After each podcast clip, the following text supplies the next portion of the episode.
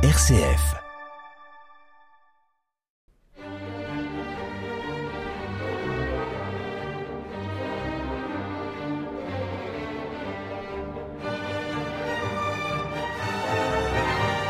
Bonjour et bienvenue sur l'émission Les Pierres racontent.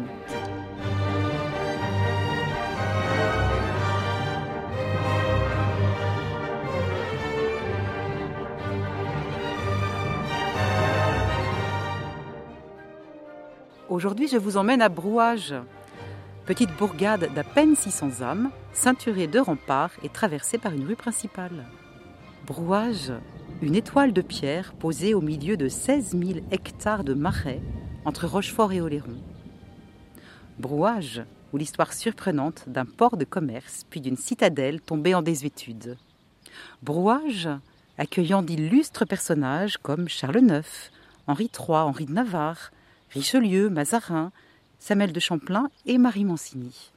Brouage, une citadelle et ses remparts, composés de 19 échauguettes, sept bastions reliés par sept courtines, dont l'allure reste élégante, rompant avec les traditionnelles et austères fortifications Vauban auxquelles notre œil charentais est tant habitué. Comment et pourquoi cette cité est-elle devenue un port de commerce de renommée internationale, puis un port de guerre? Quelles sont les raisons du déclin de ce port? Pour répondre à ces questions, nous sommes en compagnie de Marion Carl, guide conférencière actuellement sur Brouage. Marion, bonjour et merci de nous accueillir en ces lieux. Bonjour et bienvenue à Brouage. Actuellement, nous sommes sur les remparts, au milieu de marais s'étendant à perte de vue. Donc nous voyons des champs, des meules de foin et tout au loin, à l'horizon, à 3 km, je crois, la mer qui se confond avec le ciel. Aussi, si nous nous transposons à l'époque gallo-romaine, c'est un immense golfe de 10 km de largeur et de 15 mètres de profondeur qui s'étend à nos pieds. Il est alors parsemé d'îlots dont le plus important est Hyers. Brouage en deviendra l'avant-port que beaucoup plus tard. Déjà sous César, il existait des salines. Marion, les Romains seraient-ils les premiers à exploiter le sel? Oui, en effet, ce sont les Romains qui sont à la base de, euh, cette technique de fabrication de sel ou d'extraction de sel, donc sous forme de bassin où nous allons donc euh, retirer le gros sel et la fleur de sel euh, en surface.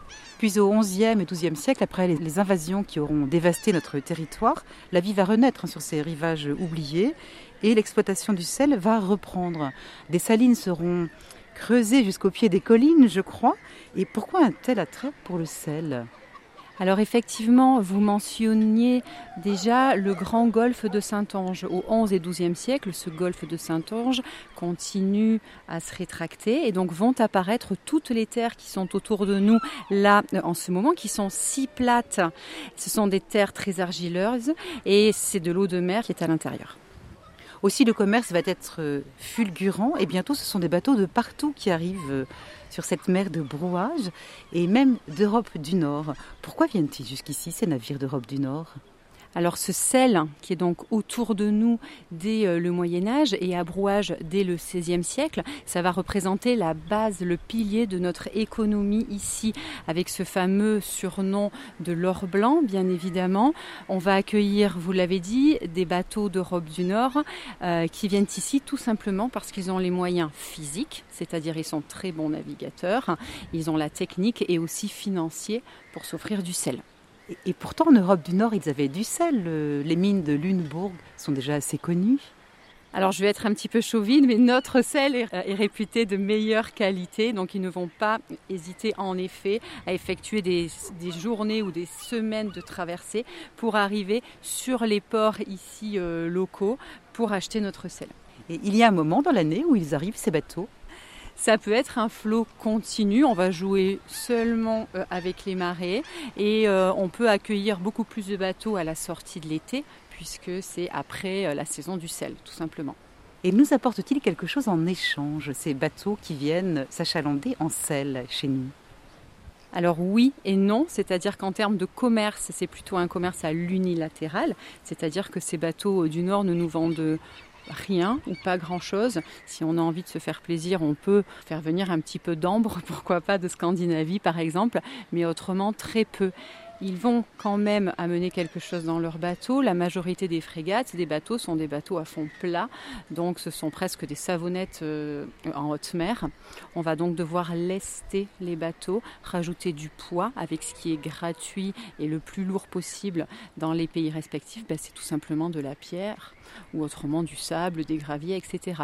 Lorsqu'on arrive sur les ports, on déleste, hein, c'est-à-dire qu'on va laisser la place au sel, tout simplement. Et donc, euh, on va récupérer, nous, dans nos ports ici, ces grandes quantités euh, de pierres, afin soit de paver les rues, soit aussi combler quelques, quelques trous dans le rempart, et puis aussi construire euh, des bâtiments. Est-ce que la navigation a été facile pour arriver ici? Comment s'y prenaient les bateaux? Est-ce qu'il y avait des pilotes? Est-ce qu'ils arrivaient par flotte entière? Alors oui, la sécurité avant tout. Donc euh, un bateau qui part des Pays-Bas ne, part pas seul, hein. on part euh, en équipe, on part à plusieurs bateaux. Et effectivement, il y a tout un sens euh, hiérarchique à bord. Cette mer de Brou dont on parlait déjà à l'époque, elle s'étendait jusqu'où? Alors c'est vrai que les gravures anciennes ou certains écrits décrivent Brouage comme étant euh, presque un fort en mer. C'est pas totalement ça, hein. c'est-à-dire qu'à quelques mètres près, euh, lors de la fondation de Brouage, euh, la mer est toujours, l'océan est toujours à 2 km à vol d'oiseau pour nous, mais il y avait un bras de mer qu'on appelait la mer de Brouage ou le havre de Brouage. On dit qu'à la construction de Brouage, donc en 1555, le havre de Brouage est aussi large que la cité, soit 400 mètres. Et ce nom de mer de Brou, est-ce qu'il y a un lien avec la tour de Brou? Et oui, tout à fait. La tour de Brou, elle est dans le village de Saint-Sornin. C'est un promontoire. Donc c'est, pour vous la décrire un petit peu, c'est une grosse tour rectangulaire avec des contreforts euh, plats. Aujourd'hui, on y va à pied, en voiture puisqu'elle est dans les terres. Il faut s'imaginer que au Moyen Âge, eh les bateaux pouvaient accéder jusqu'à Brou, qui est à plus de 10 km aujourd'hui euh, à vol d'oiseau depuis la côte. Donc effectivement, cette mer de Brou, eh bien, c'est le golfe de Saint-Onge qui commence à se rétracter un petit peu. Si j'ai bien compris aussi, les navires vont arriver de plus en plus nombreux. Il n'y a pas vraiment un port. C'est hier l'îlot le plus important de, cette mer de Brou. Il va falloir construire un port qui puisse accueillir ces bateaux venus de si loin. C'est de cette manière qu'on va construire ce qu'on appelait Jacopolis à l'époque alors tout à fait, là nous venons de mentionner Brou. Donc les recherches archéologiques, pour vous donner une idée, montrent que la vie et le commerce s'arrêtent à Brou au XIVe siècle. La raison de cela, ben, c'est tout simplement que les bateaux n'arrivent plus à accéder à Brou parce qu'il n'y a plus assez d'eau. Donc la réponse à ce problème, ça va être la fondation d'un nouveau port beaucoup plus proche de la côte et donc encore très accessible. Et donc effectivement, nous fondons Jacopolis sur Brouage, car sur le havre de Brouage, en 1555, l'homme qui fonde Jacopolis sur Brouage s'appelle Jacques de Pont. A-t-on des traces aujourd'hui encore de, de, ce à quoi euh, ressemblait Brouage à l'époque de Jacopolis? Alors le squelette de brouage, c'est-à-dire une vue du ciel, euh, n'a pas forcément euh, changé, c'est-à-dire que les mesures de brouage, ce gros quadrilatère de 400 mètres sur 400 mètres et la largeur des rues, ça c'est vraiment le brouage du XVIe siècle. Ça, ça n'a pas été euh, modifié. Cette largeur des rues peut faire penser, on peut être comparé à la largeur des rues de la ville de Rochefort par exemple ou du village de l'île d'Aix plus pour des raisons militaires pour le coup. Ici, pas du tout. Jacques de Pont va tout simplement vouloir faciliter le chassé-croisé des charrettes pour pouvoir, euh, euh, euh, livrer de plus en plus de sel aux frégates de plus en plus nombreuses qui sont sur le port et qui attendent. Et il y avait déjà quelques fortifications pour protéger Brouage? Alors la grosse fortification que nous voyons euh, aujourd'hui, sur laquelle nous sommes, elle est évidemment euh, un petit peu plus récente. On va quand même chercher à se protéger au XVIe siècle, hein, parce qu'il y a beaucoup d'argent qui rentre dans nos caisses.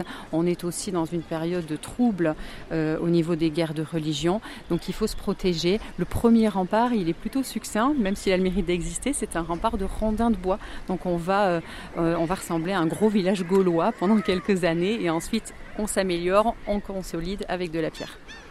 Et les maisons, elles étaient construites en, pierre de l'Est? Alors selon les niveaux sociaux euh, des commerçants, on va utiliser soit de la pierre de l'Est, alors au moins pour les fondations hein, déjà, et puis euh, on va carrément utiliser de la pierre de taille parce qu'on en a les moyens ici. Ce sont des maisons euh, à étages comme toute maison euh, commerçante, hein, comme on peut en voir aussi dans le centre historique de La Rochelle, avec des arcades. En bas, on a les boutiques ou les échoppes selon, selon les régions. On stocke et on vend euh, notre sel. Et puis, dans les étages, vivent les commerçants, leurs familles. Et les commerçants qui vivent à Brouage, ils vivent très bien. Seulement, ils ont quand même l'obligation de nourrir, blanchir, loger les officiers. Donc les maisons, euh, quelques 400 maisons lors de l'âge d'or de Brouage sont quand même bien remplies. Et en dehors de, de, ces marchands qui probablement parlaient aussi des langues étrangères, vu le nombre d'étrangers qui affluaient à Jacopolis, euh, quel type de population trouve-t-on ici?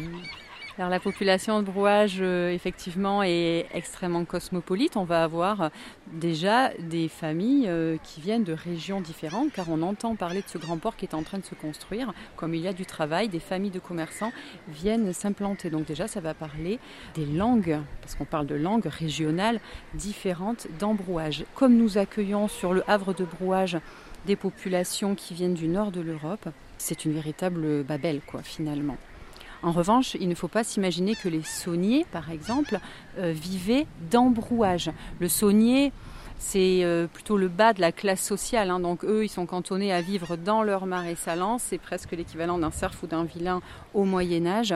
Les personnes qui habitent d'embrouage sont vraiment exclusivement des commerçants. Hélas, cette prospérité n'aura pas que des avantages, car Brouage, à l'instar de nombreuses villes de notre région, sera gagné par les idées de la réforme ce qui lui vaudra bien des tracas. Pourquoi les rois de France catholiques s'intéressent-ils à Brouage? Alors nous sommes au XVIe siècle. Les rois de France s'intéressent beaucoup à Brouage car Brouage est catholique depuis 1580. Nous sommes ici quand même dans une région euh, où on a des gros fiefs protestants. Donc nous allons nous servir de Brouage vraiment comme base arrière pour essayer de faire chuter les, les fiefs protestants les uns après les autres. Brouage est aussi un véritable coffre-fort. Alors oui, effectivement, hein, ces bateaux euh, viennent dans le but d'acheter du sel, donc ils arrivent avec des cales pleines de pierres, mais pas que. On amène aussi euh, beaucoup de beaucoup d'argent, où on peut penser à du troc évidemment, hein, avec des nouveaux aliments qui arrivent euh, d'outre-Atlantique, des épices, etc. Mais effectivement, c'est un gros coffre-fort, d'où l'intérêt de très très vite penser à un gros rempart qui nous entoure pour se protéger. Et 23 ans après la création de Jacopolis, Jacopolis va changer de nom. Pourquoi Henri III décide-t-il d'appeler Jacopolis Brouage? Tout simplement parce que Jacopolis a été fondé par Jacques de Pont, qui est un seigneur protestant. On va réussir à couper le nom, on enlève Jacopolis qui rendait un peu trop hommage euh, à Jacques de Pont et on garde tout simplement le nom de Brouage brouage, bien sûr, ça évoque la mer de Brou, mais quelle est l'origine étymologiquement de ce mot brou? Alors on a quelques lieux ici, hein, euh, comme Brou, nous l'avons mentionné. Sur le sud de l'île d'Oléron, par exemple, il y a un marais des Bries. Ici, nous sommes à Brouage. Tout ça, c'est la même racine. Ça signifie tout simplement les marécages. Donc pour revenir à Jacques de Pont, quand il fonde sa ville, ça veut tout simplement dire la ville de Jacques sur les marécages. Et comment la population vit-elle euh, tous ces affrontements, ces conflits entre catholiques et protestants? Alors finalement, à Brouage, ça va durer que 25 ans. C'est plutôt court si on compare à d'autres régions euh, du royaume, même si 4 fois demain en 25 ans, c'est quand même beaucoup. Et surtout, les populations, eux, vont le voir comme une contrainte pour l'économie locale.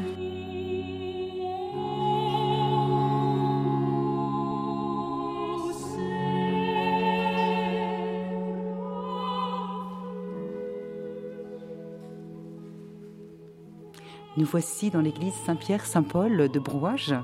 C'est dans, cette église que Samuel de Champlain a laissé son empreinte. Alors si nous revenons sur Samuel de Champlain, pendant lors des périodes de troubles, des guerres de religion dont nous parlions tout à l'heure, il y avait beaucoup de toute une activité avec des corsaires, des pilotes, euh, qui, des marins qui revenaient de contrées lointaines et qui berçaient les habitants de nombreux récits. Et Samuel de Champlain va faire partie de ces enfants qui vont rêver d'expéditions lointaines. Il parcourra les fleuves d'Amérique du Nord, c'est lui qui fondera la ville de Québec. Quel est son lien avec cette église? Alors effectivement, Samuel Champlain est natif euh, de Brouage dans les années 1570. Donc on peut effectivement euh, imaginer euh, le petit Samuel qui est fils de commerçant qui est totalement normal pour Brouage. Son oncle, lui, est navigateur. Donc peut-être qu'il lui a aussi euh, transmis euh, euh, la passion pour, pour les voyages, mais on peut s'imaginer le petit Samuel qui serait sur le rempart de Brouage ou en tout cas sur le port, à rêver de ces frégates qui rentrent et qui sortent sur, sur le havre de Brouage. Donc les parents Champlain avaient trois maisons dans Brouage. Samuel de Champlain va revenir à Brouage afin de vendre ces maisons-là, afin de financer ses expéditions. Et donc, euh, euh, on dit que Samuel Champlain est venu dans cette église ici, y prier avant de repartir euh, vers le Nouveau Monde. Et je crois que sa prière sera exaucée puisque les Anglais seront boutés hors des territoires. Et oui, tout à fait. Nous sommes euh, donc ici sur un, euh, sur un collatéral de, euh, de l'église, devant une plaque qui nous rappelle que ici Champlain a prié pour donc que les Anglais s'en aillent de ces territoires et a été exaucé. Samuel de Champlain, il était cartographe, il était explorateur, il avait un nombre de fonctions incalculables. Alors effectivement, Samuel Champlain est, resté euh, pour nous euh, le fondateur euh, de la ville de Québec, mais avant tout, il est navigateur, explorateur et cartographe. Il va d'ailleurs cartographier beaucoup, beaucoup de territoires en premier lieu. Donc c'est aussi grâce à Samuel Champlain que nous avons une cartographie très riche des territoires d'Amérique du Nord. Nous sommes toujours dans l'émission Les Pierres racontent en compagnie de Marion Carl, guide conférencière à Brouage. 1627, nouveau coup de théâtre à Brouage, puisque Richelieu se fait nommer gouverneur de cette cité. Il espère en faire un fief catholique face à la base arrière de La Rochelle, ville protestante. Alors pour cela, il fait venir un architecte qui était assez réputé, monsieur d'Argencourt, et Brouage va devenir un gigantesque chantier. Donc nous sommes maintenant devant l'un des deux ports souterrains qui donne accès à l'extérieur de la ville sous le rempart je suis étonnée, Marion, puisque nous voyons, enfin nous descendons quelques marches, mais il est très étroit ce port. Alors oui, effectivement, ce port a l'air euh, très étroit. On l'appelle port, mais il ne faut pas s'imaginer que les gros bateaux qui arrivaient d'Europe du Nord pouvaient accéder au port souterrain. Déjà physiquement, la création du port souterrain, bah, c'est très simple. On va percer dans le rempart, on crée une voûte qui s'ouvre aujourd'hui sur le marais et qui était autrefois sur la fin du bras de mer. Donc c'est ce havre de brouage, le bras de mer qui vient mourir ici sur le rempart à droite, donc côté est. Et donc, nous sommes sur l'ancien quai de chargement et sur les côtés, à gauche et à droite, eh bien, nous alignons des grandes barques à fond plat. On les chargeait en selle et ensuite, c'était ces barques-là qui contournaient le bastion nord-est du rempart euh, Richelieu donc et qui allaient livrer euh, les bateaux qui mouillaient dans l'œuvre de brouage pour attendre les livraisons de sel.